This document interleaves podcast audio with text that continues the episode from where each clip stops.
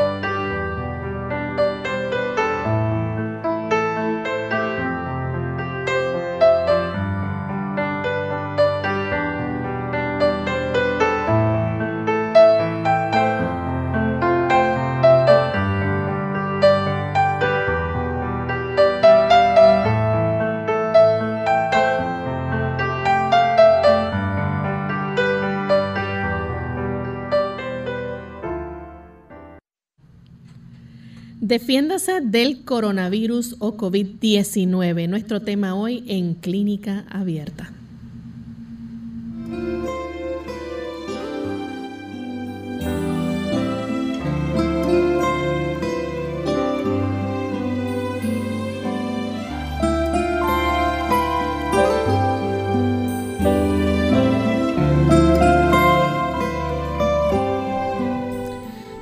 Saludo muy especial a todos nuestros amigos de Clínica Abierta. Nos sentimos contentos nuevamente de poder compartir con cada uno de ustedes en esta hora porque nos importa su bienestar y salud y queremos brindarle una información muy importante. Hoy vamos a estar tocando el tema del coronavirus, así que esperamos que cada una de las personas que nos sintonizan puedan estar pegaditos ahí hasta el final del programa y que también ustedes puedan avisarle a otras personas para que no se pierdan este interesante tema. También queremos saludar de forma muy especial a todos los amigos televidentes, aquellos que nos ven a través de Salvación TV, canal local 8.3, también a los amigos que nos ven a través de La Verdad Presente en Trinidad, Nicaragua, y a los amigos que nos sintonizan a través de las diferentes emisoras que retransmiten Clínica Abierta. Hoy en especial saludamos a todos aquellos que nos escuchan a través de Radio Perla 890 AM en Meridian, Idaho. Así que sean todos muy bienvenidos y le damos también una cordial bienvenida al doctor Elmo Rodríguez. Saludos, doctor. Saludos cordiales, Lorraine. Saludamos también cordialmente a todo el equipo de trabajo y a todos los amigos que se dan cita aquí en Clínica Abierta deseando que en este día la bendición y la paz de Dios pueda ser con cada uno de nosotros. Y queremos entonces escuchar el pensamiento saludable para esta hora.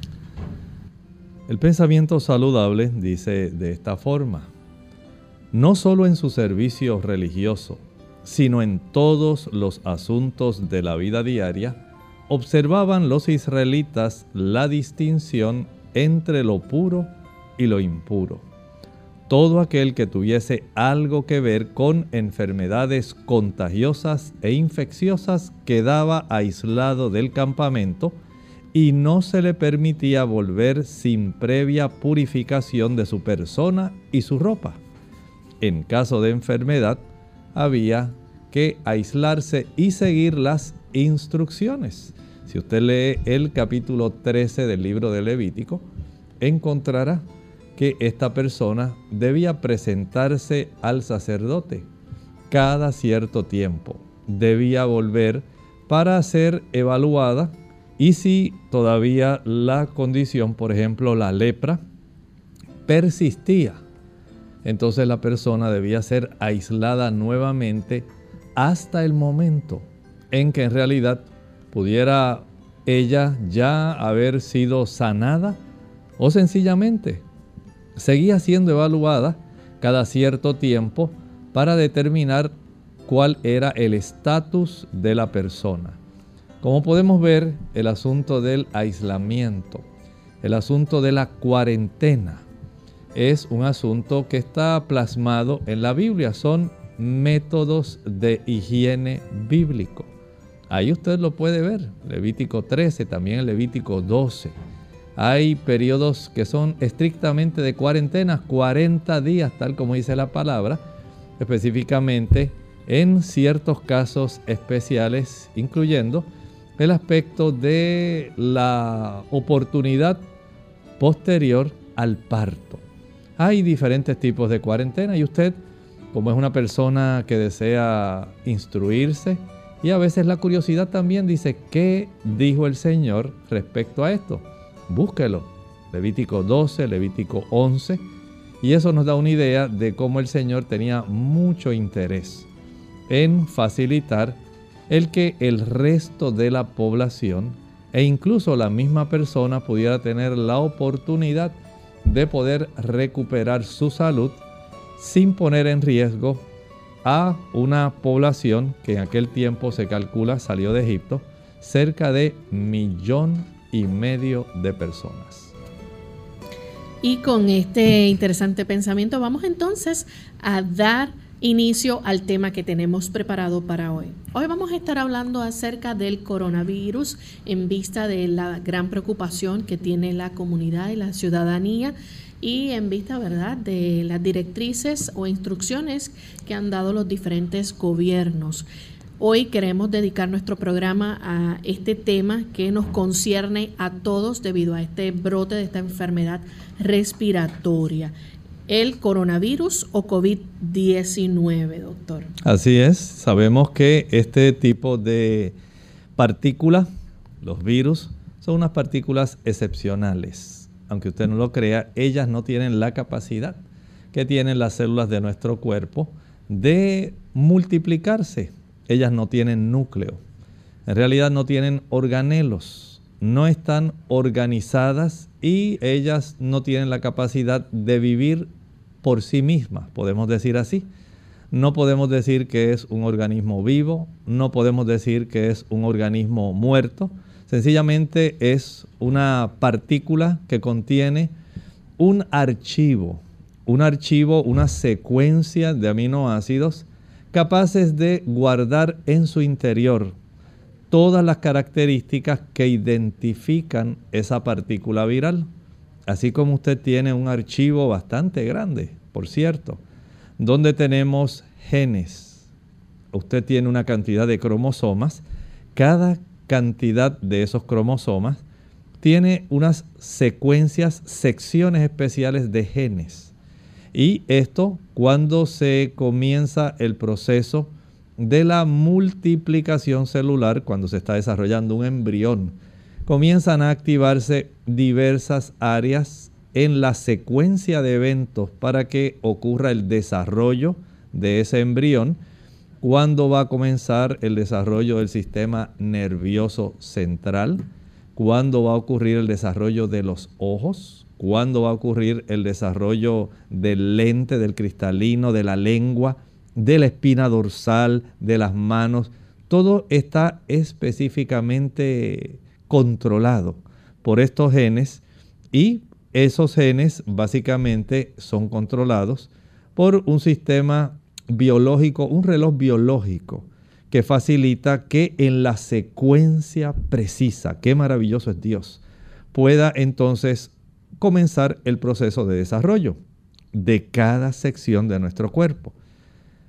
Los organismos como este tipo de partícula viral tienen también cierto archivo mucho más limitado, pero no tiene capacidad como tiene el ser humano, como tienen los mamíferos, como tienen los anfibios, como tienen los peces, como tienen las aves, de poder multiplicarse incluyendo las bacterias. Bacterias tienen esa capacidad, pero el virus no tiene esa capacidad. Los virus, en realidad, pues dependen de un organismo que tenga la oportunidad de servirle a él de, digamos, medio para él poder replicarse. Y ese tipo de partícula que pudiéramos decir en cierta forma enigmática, porque tiene la capacidad de multiplicarse, de afectar, de acuerdo al código genético que tiene, casi siempre, en este caso que estamos hablando de este coronavirus, el COVID-19, es una partícula que lo que contiene es ARN, ácido ribonucleico. El RNA casi también se le conoce. Y en ese sentido podemos decir que es una hebra sencilla. No es una doble hélice como la que usted y yo tenemos, que cuando es el momento de que deba ocurrir una expresión de un gen, esa doble hélice, se desenrolla y ocurren unos procesos donde se parean bases y se va desarrollando una porción, una sección de una proteína que ordena desde el núcleo hacia el citoplasma y hacia afuera de la célula cuáles son las, digamos, las señales, los mandos que se van a estar desarrollando porque ahí va codificado, es como si fuera una carta, como si fuera un mensaje electrónico. Ahí ya está codificado cuáles son las órdenes que se van a seguir en determinado momento del desarrollo de una persona. Este virus lo que hace es utiliza, se convierte a manera de un parásito. Él coloniza a un huésped, en este caso de esta condición somos usted y yo. Y él aprovecha todos los mecanismos que tienen nuestras células para él reproducirse.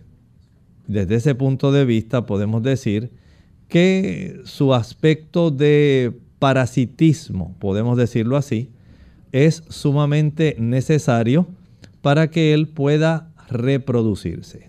Doctor, ¿y cuáles son entonces los síntomas del coronavirus? Bueno, este tipo de condición, este virus, tiene una capacidad muy peculiar.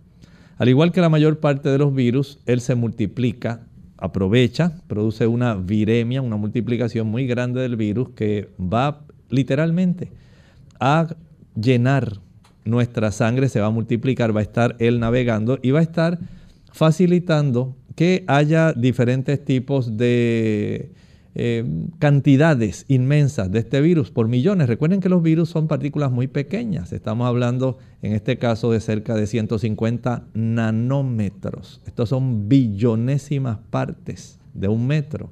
No se pueden ver.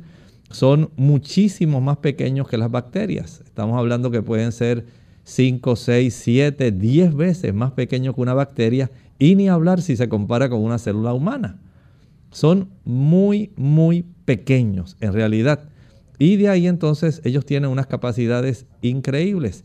En este caso, cuando nuestro organismo es invadido y se desarrolla la viremia, entonces los tejidos van a ser invadidos, se desarrolla fiebre, por supuesto, nuestro cuerpo comienza a dar señales de que este tipo de partícula ha comenzado a invadir todo nuestro cuerpo, particularmente el sistema respiratorio bajo.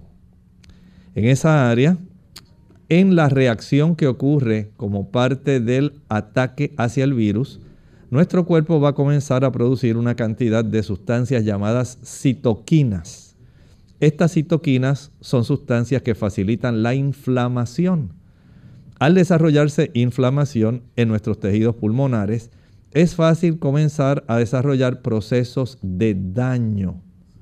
Estos procesos de daño van a facilitar procesos de fibrosis. Son literalmente áreas de cicatriz que se desarrollan en tejidos no funcionantes. Y lamentablemente comienza la circulación de nuestros pulmones a afectarse, acumulando una buena cantidad de líquido lo cual le dificulta a la persona la respiración. De ahí entonces tenemos básicamente las tres características principales del cuadro clínico de este paciente. Fiebre, en primer lugar, tos, una tos seca.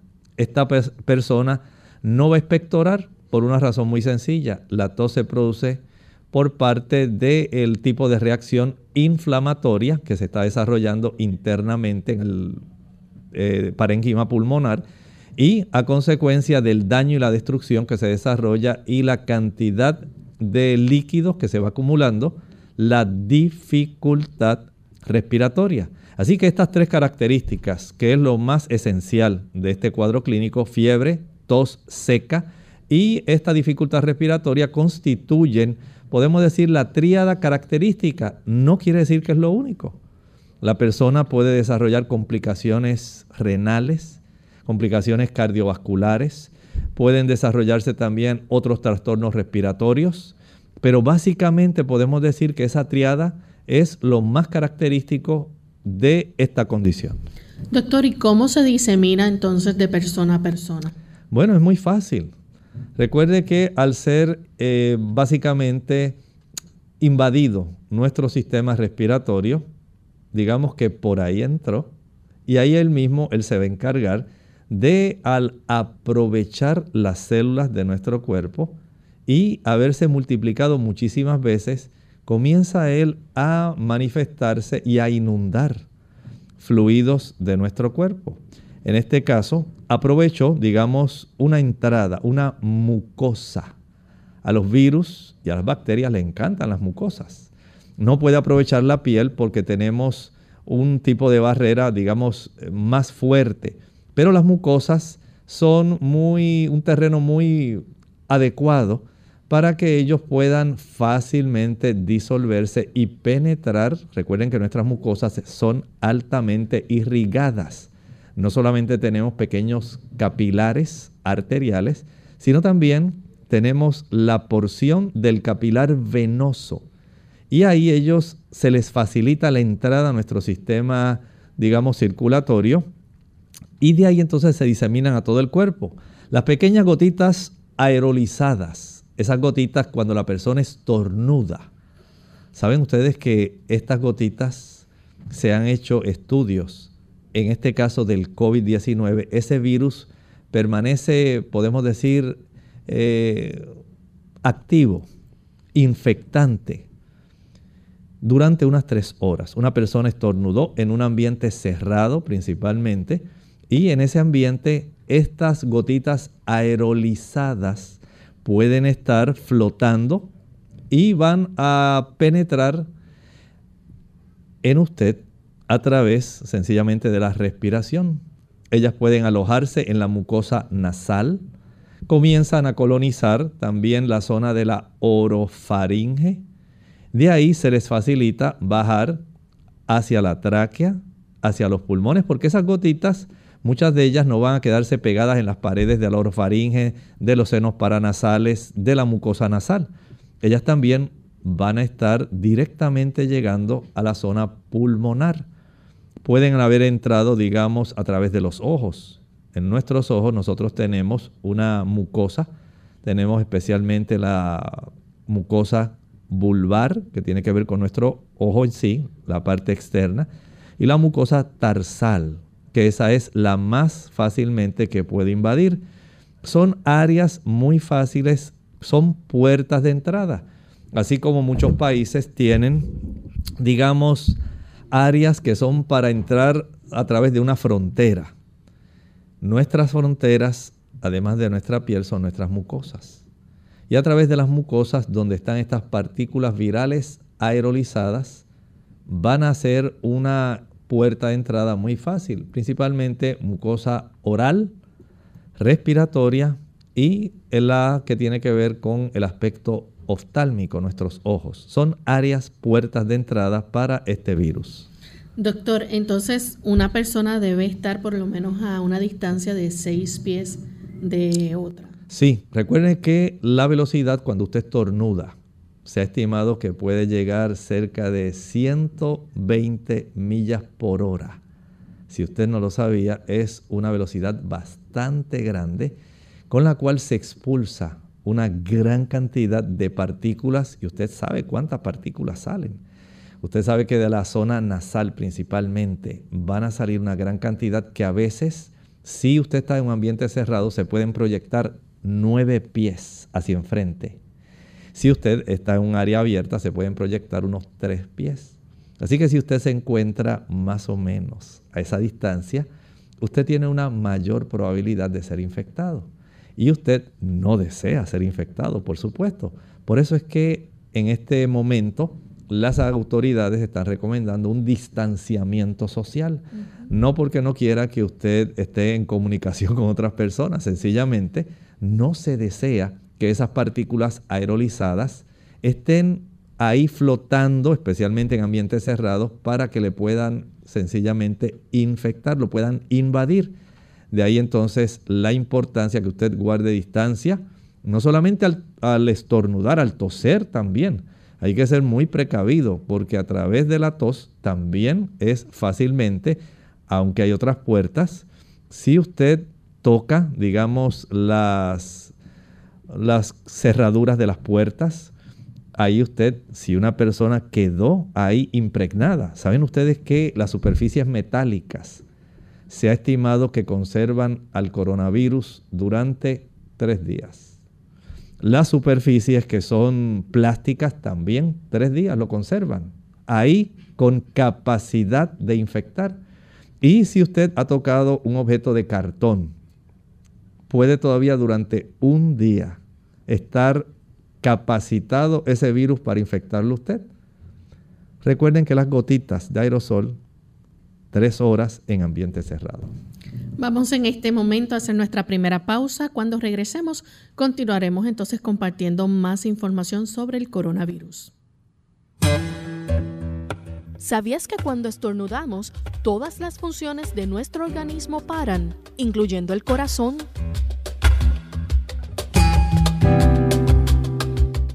La tecnología a nuestro beneficio.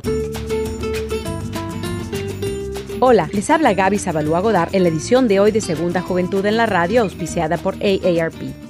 La tecnología ha transformado radicalmente nuestras vidas, desde el teléfono celular y computadora hasta los nuevos dispositivos para escuchar música, tomar fotografías y recibir correos electrónicos. Quizás para ti ya no sea tan indispensable poseer lo más reciente en el mercado. No obstante, podría sorprenderte si supieras que los avances tecnológicos también sirven para tu beneficio.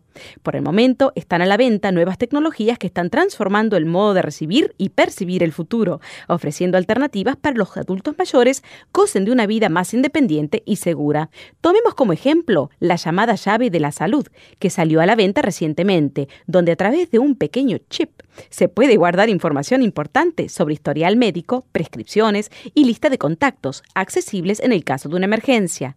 De igual forma, existen sistemas muy parecidos a las alarmas de seguridad que detectan comportamientos inusuales en el hogar de un adulto mayor. Por ejemplo, si la regadera corre por más tiempo del acostumbrado o el refrigerador no ha sido abierto durante el día, el sistema llama a la persona para asegurarse de que esté bien o manda una señal de alerta a un centro de emergencia. El patrocinio de AARP hace posible nuestro programa. Para más información, visite aarpsegundajuventud.org.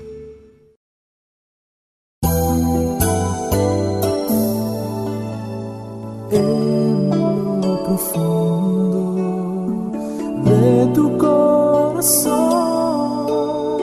sientes que la vida puede ser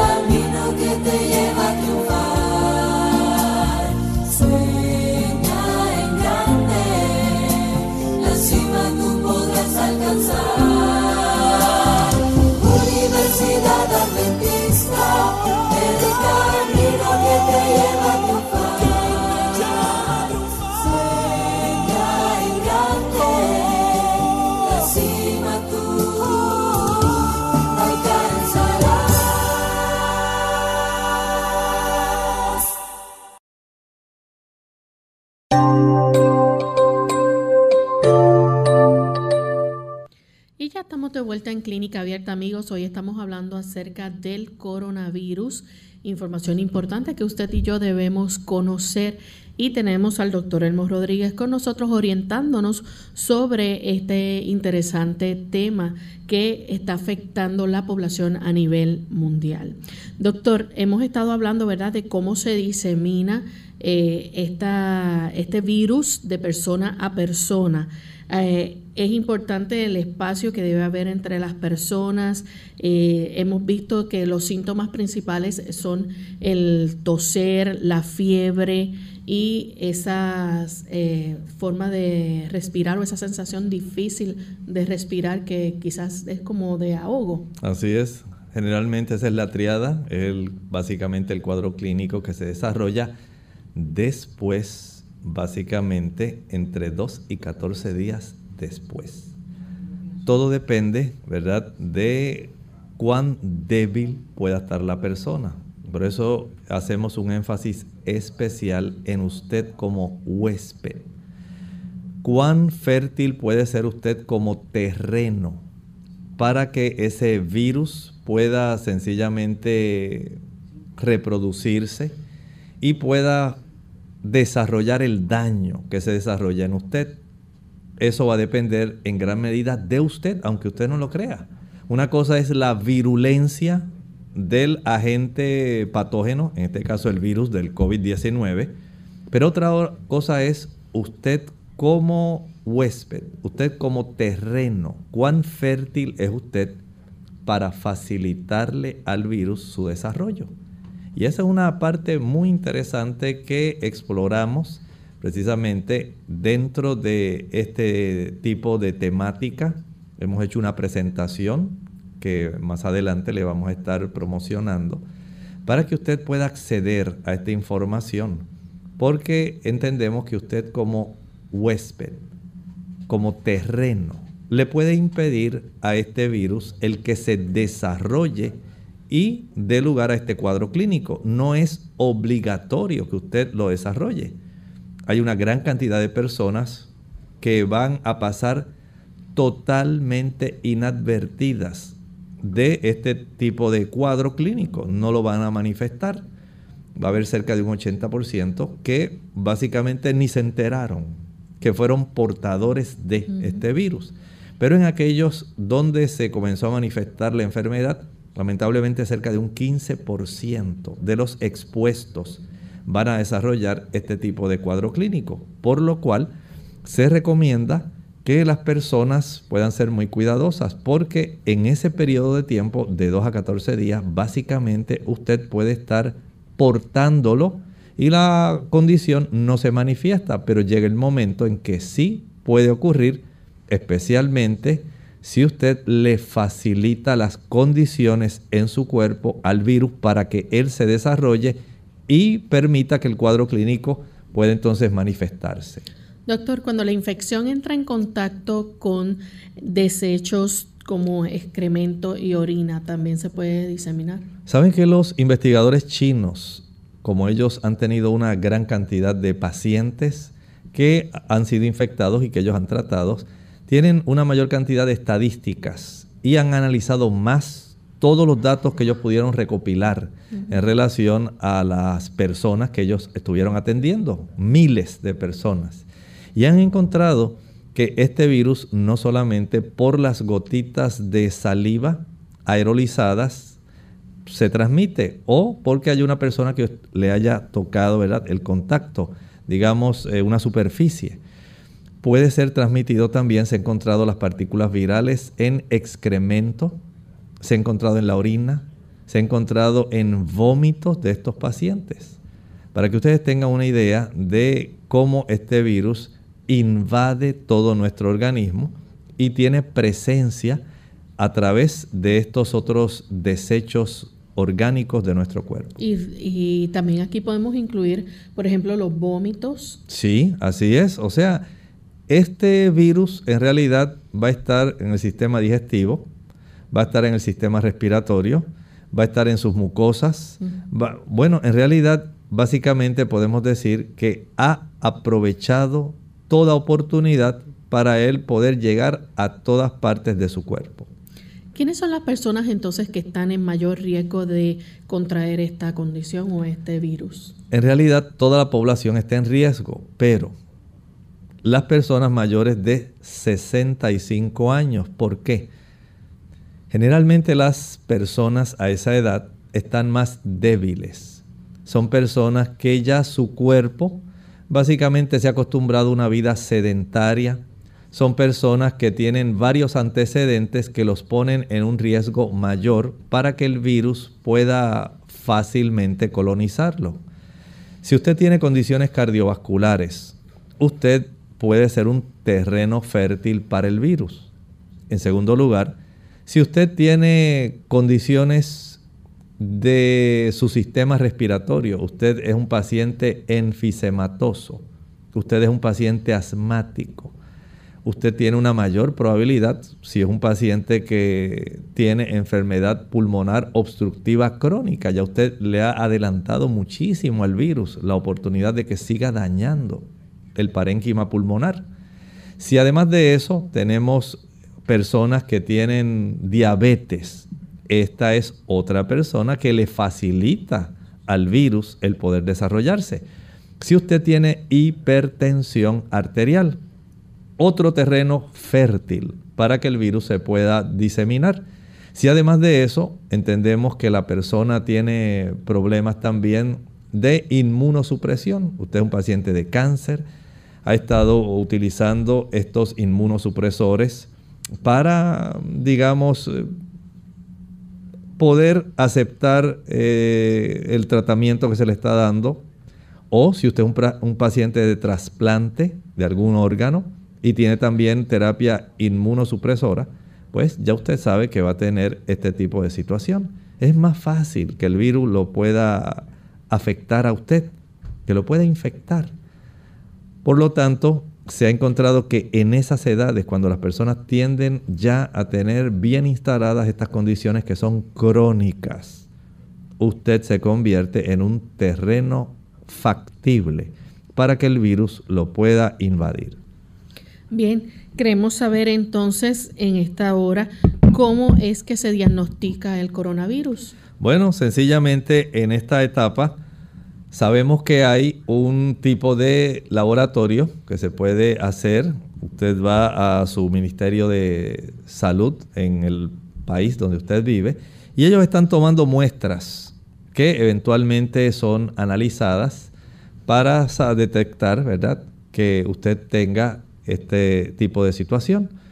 Generalmente en Estados Unidos y sus territorios se envían al Centro de Enfermedades en Atlanta, en Georgia, y también hay ocasiones cuando este Centro de Enfermedades Transmisibles puede delegar en algunos territorios el que localmente se pueda practicar este tipo de estudio. En otros países, cada Ministerio de Salud ha encargado que se puedan adquirir este tipo de reactivos para poder analizar la presencia de este virus y las diferentes eh, cantidades que se distribuyen depende ya básicamente de cada país y del protocolo que hayan ellos establecido. ¿Tiene usted fiebre? ¿Tiene usted tos? ¿Tiene dificultad respiratoria? Ya usted se hace, digamos, un buen candidato para que puedan hacer este análisis. Hay algunas personas que dicen, bueno, a mí me pica un poquito la garganta. Bueno, no necesariamente porque a usted le pique la garganta, quiere decir que usted tiene coronavirus. Si usted dice, bueno, yo estornudé tres veces y es que yo padezco mucho de alergia, eso no quiere decir que usted tenga coronavirus. Pero si usted manifiesta esta triada, fiebre y ya usted comenzó estos episodios de tos seca frecuente que no se detienen, y está notando que se le dificulta la respiración, entonces ya usted tiene una mayor oportunidad de tener este tipo de problema y es un buen candidato para que le puedan a usted practicar esta prueba. Vamos en esta hora a hacer nuestra segunda y última pausa. Cuando regresemos estaremos también contestando sus preguntas con relación a este tema. Ya volvemos.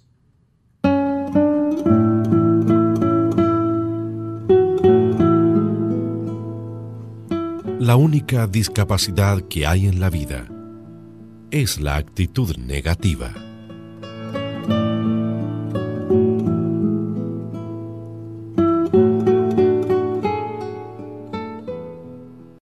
La gripe y el resfriado común, parte 1.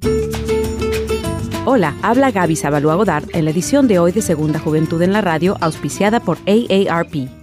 Aunque comúnmente asociamos la gripe con un resfriado común, la verdad es que, a pesar de que ambas son enfermedades respiratorias virales, la primera puede tener consecuencias mucho más severas. Al principio las molestias son similares, sin embargo, en cuestión de horas en virus de la gripe e influencia se manifiesta con mayor intensidad. La fiebre, dolor muscular, tos seca y el cansancio son síntomas que atacan desde las primeras horas. En cambio, los síntomas de resfrío, estornudez, nariz congestionada, leve dolor muscular empiezan gradualmente y son menos severos. La importancia de poder diferenciar uno de los otros se debe a que el tratamiento para la influencia tiene mayor efectividad si se inicia dentro de los primeros días. No obstante, y contrariamente a lo que puedas pensar, las enfermedades virales como la gripe no deben ser tratadas con antibiótico. El antibiótico solo es efectivo en las infecciones bacteriológicas y la influencia es viral. Además, su uso inapropiado puede dañar la salud o desarrollar el organismo resistencia al mismo. Si tú o alguien de tu familia presentan síntomas de gripe, deben acudir al médico lo antes posible. De lo contrario, escucha nuestro próximo segmento para conocer cómo prevenirla y curarla. El patrocinio de AARP hace posible nuestro programa. Para más información, visite www.aarpsegundajuventud.org www.aarpsegundajuventud.org Unidos con un propósito, tu bienestar y salud. Es el momento de hacer tu pregunta llamando al 787-303-0101 para Puerto Rico Estados Unidos 1866-920-9765 y llamadas internacionales al 787-763-7100 o al 787-282-5990. Clínica Abierta, trabajando para ti.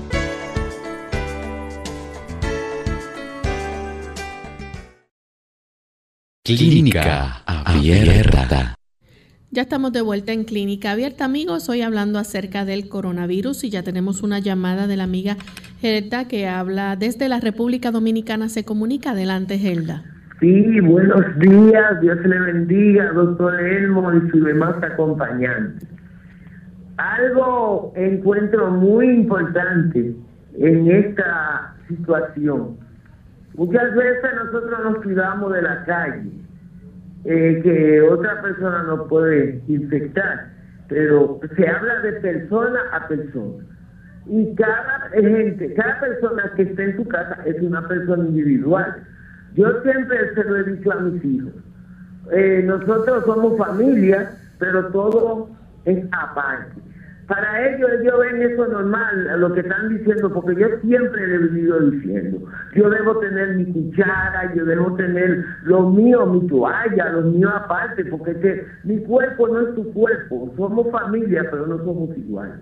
Entonces, muchas veces en la casa la gente hace cosas que en, la calle se cuidan para que digan, oye, pero mira, qué educado que eso, y en la casa no lo hacen.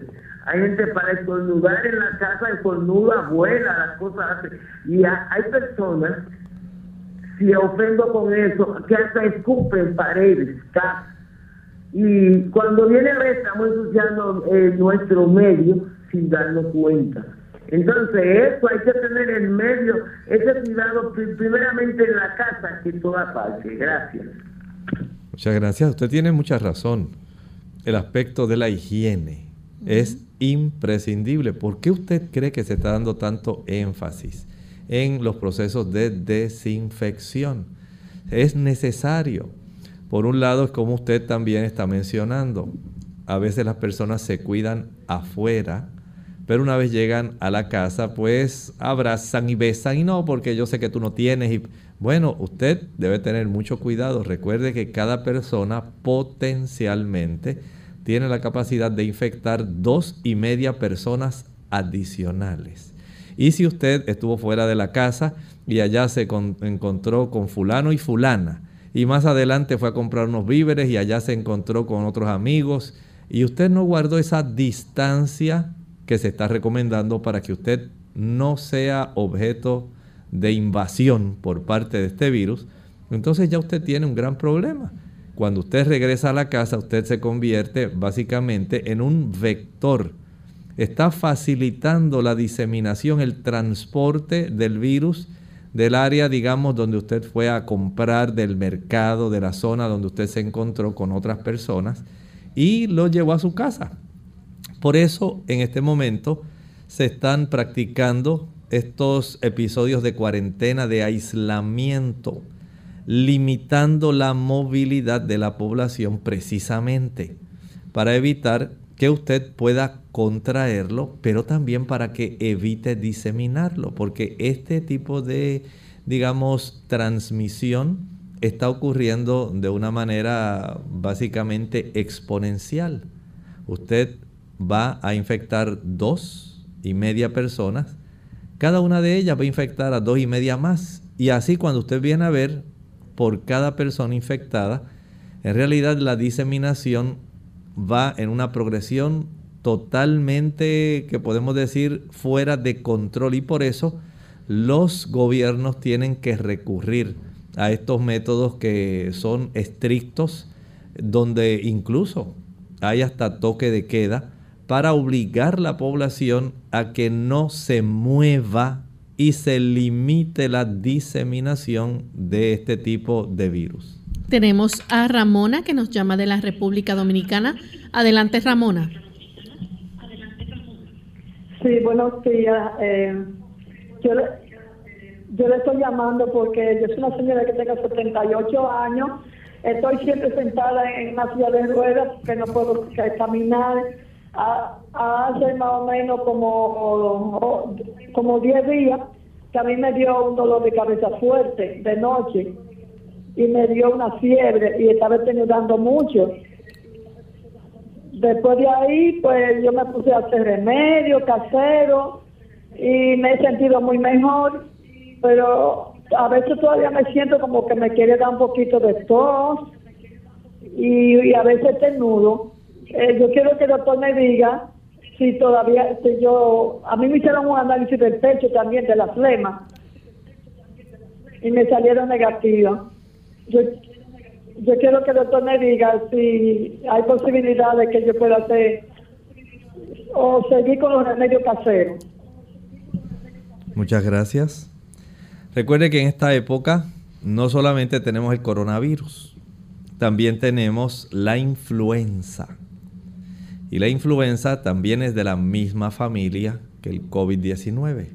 Es otro coronavirus. Y esta influenza, aunque usted no se ha dado cuenta tal vez, resulta también muy letal. A veces desde el punto de vista epidemiológico, estadístico, podemos decir que la influenza ha matado muchas más personas que las que hasta ahora ha matado el coronavirus, si lo vamos a ver estrictamente estadístico desde el punto de vista mundial.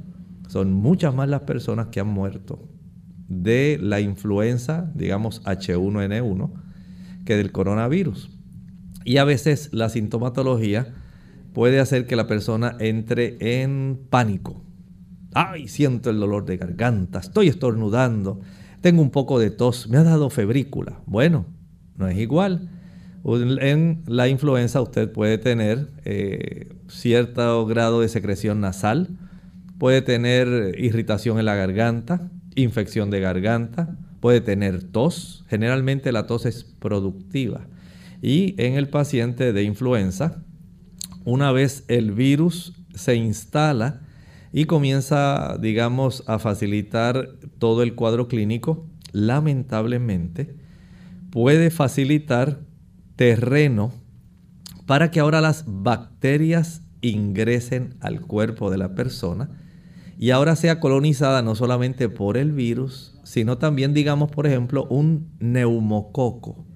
Y la persona desarrolla una pulmonía. Vemos entonces que aun cuando usted pudiera tener una sintomatología que le preocupe, no necesariamente tiene que ser el COVID-19. También hay cierta sintomatología parecida al catarro común. Así que tenemos señales en algunas personas en esta época de catarro, de gripe. Tenemos también el aspecto de la influenza que ocurre también para esta época. Y ahora, como si fuera poco, el COVID-19. Y hay que ser muy responsable para usted entender que si usted está presentando básicamente la sintomatología que se ha estado ventilando en todos los medios noticiosos, usted sea responsable y pueda decir, bueno, yo sí me voy a ir a revisar para que pueda tener un conocimiento si en realidad estoy o no desarrollando esto. Y si usted tiene duda, vaya al médico. El médico, especialmente en los lugares donde están disponibles el tomar las muestras para análisis, ahí se puede saber si usted tiene este tipo de infección viral. Al igual que si usted no manifiesta síntomas, pero usted sabe que estuvo en contacto con personas donde se tenía esta infección, responsablemente vaya a revisarse. De tal manera que usted no siga facilitando la diseminación, no se convierta en un vector, en un transportador de este virus. Tenemos en línea telefónica Blanca que nos llama de San Sebastián. Adelante, sí, Blanca. Buenos días. Mi pregunta es en términos de qué fruta, vegetales podemos consumir para que el sistema inmune se fortalezca y podamos estar, así como se dice, eh, prevenidos. Gracias. ¿Cómo no? Hay una buena cantidad y usted debe conocer algunas de ellas. Por ejemplo, podemos tener el beneficio de consumir una buena cantidad de frutas cítricas. Ahí entra la naranja, las chinas, entran también eh, la piña, puede entrar en esa área porque tiene un aporte de vitamina C y en Puerto Rico también es común la acerola, la malpigia glabra. Esta fruta es riquísima en vitamina C Igualmente la guayaba tiene una buena cantidad de vitamina C. Las personas que les gusta la toronja, ahí tienen una buena cantidad de vitamina C. O sea que los frutos cítricos son los que más predominan en esta vitamina. Y la vitamina C tiene una peculiaridad muy interesante. La vitamina C facilita que nuestro sistema inmunológico produzca una sustancia que se llama interferón el interferón va a facilitar que los virus puedan ser aniquilados. Así que si usted tiene la bendición de tener en su casa un arbolito de limones, usted tiene que aprovecharlo. No deje que se pierda uno. Aprovechelo. El tipo de vitamina C que nos proveen los limones es excelente. Hay vegetales también que nos dan cierta cantidad de vitamina C. Usted, por ejemplo, puede encontrar en el repollo. El repollo tiene cierta cantidad de vitamina C, que es útil. Los pimientos tienen cierta cantidad de vitamina C. No voy a decir que de la misma envergadura que tiene, por ejemplo, la guayaba, porque la guayaba es muy rica en vitamina C y ninguno de ellos va a superar la acerola. Hay también ciertos otros antioxidantes que son provistos y que estaremos hablando de ellos. O sea, por ahora voy a enfocar solamente el aspecto de la vitamina C porque queremos contestar otras preguntas y queremos también dar material adicional de qué otras vitaminas y qué otros frutos y vegetales son necesarios respecto a otros tipos de beneficios que usted puede tener cuando los consume. Tenemos a Ivette de San Sebastián. Adelante, Ivette. Buen día, doctor.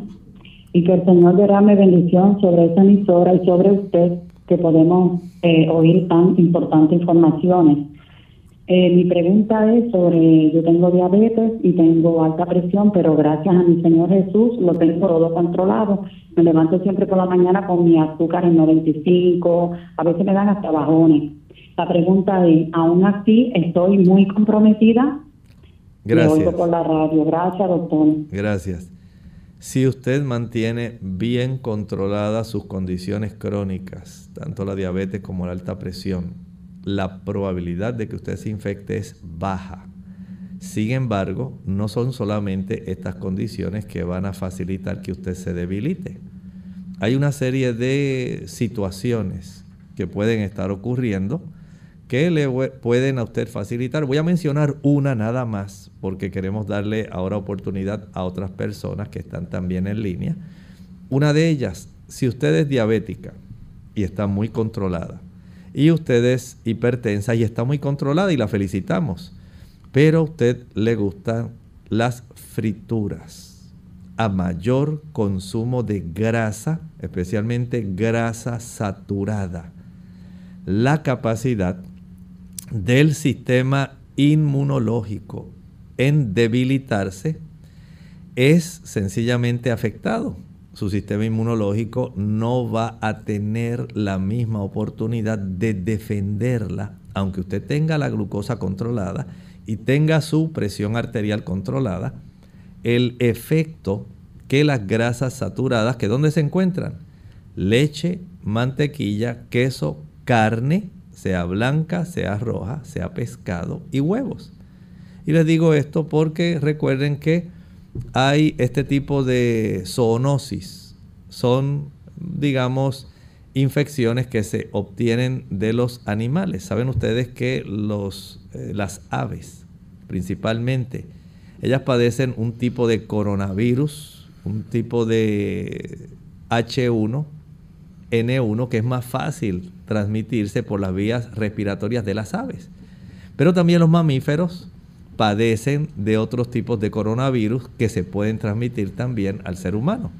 Y cuando se rastrea, que es lo que ha estado ocurriendo con este, esta investigación del COVID-19, se puede llegar ya sea a uno o a otro. Y ustedes saben cómo se han ventilado los orígenes de este virus en ciertos mamíferos, tanto el pangolín como el murciélago, que es un mamífero, aunque vuela es un mamífero. Y esto pues ha dado eh, mucho motivo de preocupación de cómo se puede transmitir de una especie a otra, en este caso ahora a nosotros los seres humanos. Y si usted consume, digamos, eh, productos que provengan de animales, pero principalmente no estoy diciendo que los animales estén padeciendo del coronavirus del COVID-19.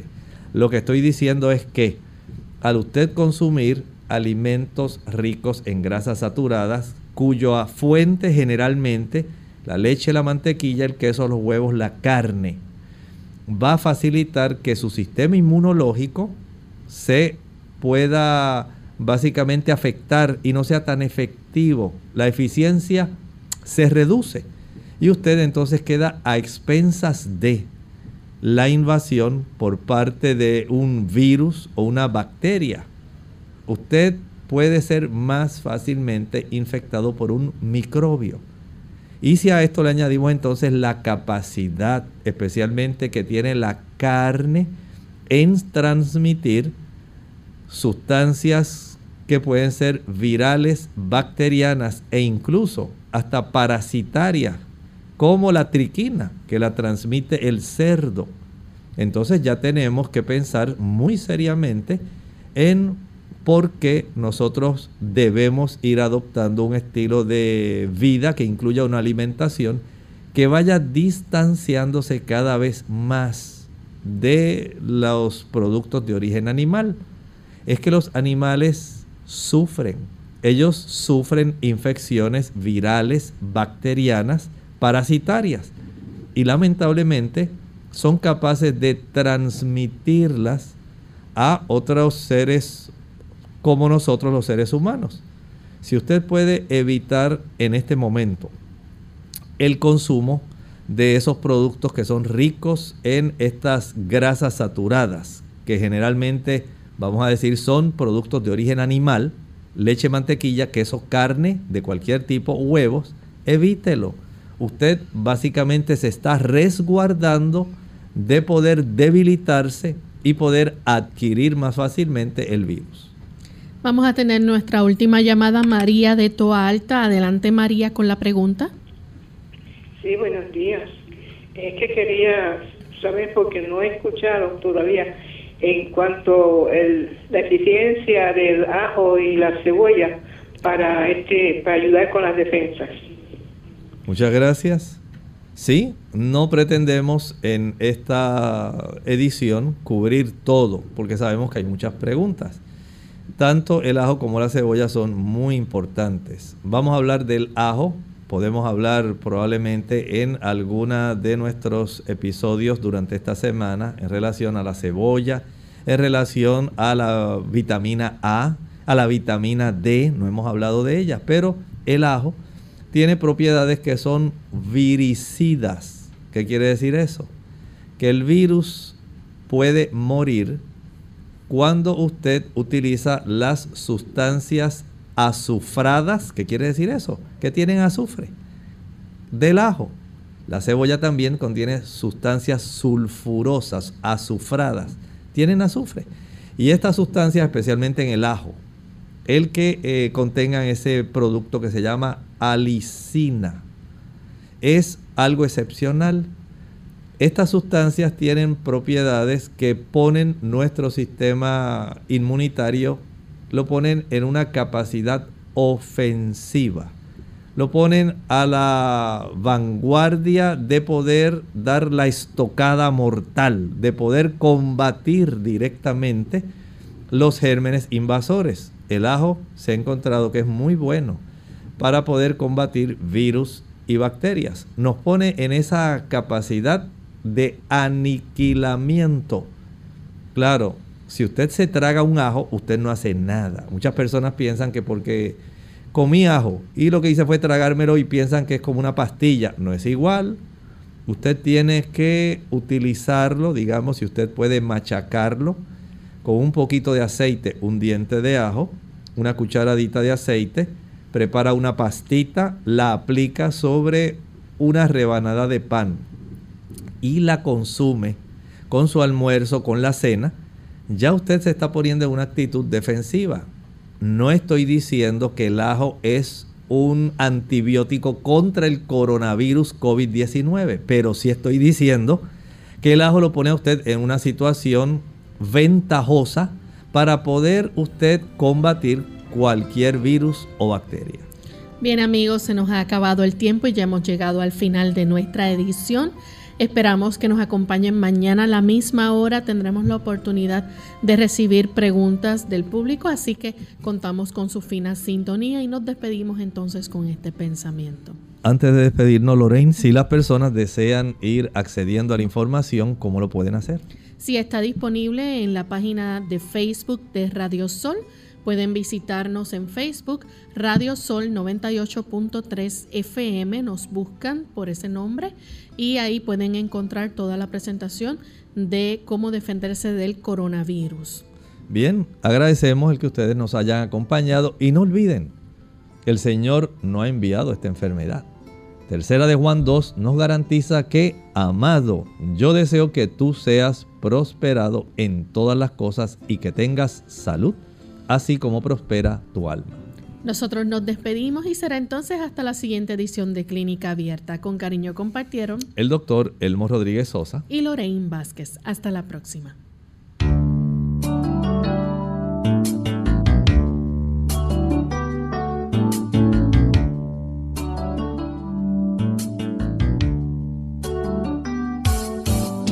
Clínica Abierta. No es nuestra intención sustituir el diagnóstico médico. Antes de poner en práctica cualquier consejo brindado en este programa, usted debe consultar con su médico. Hasta la próxima.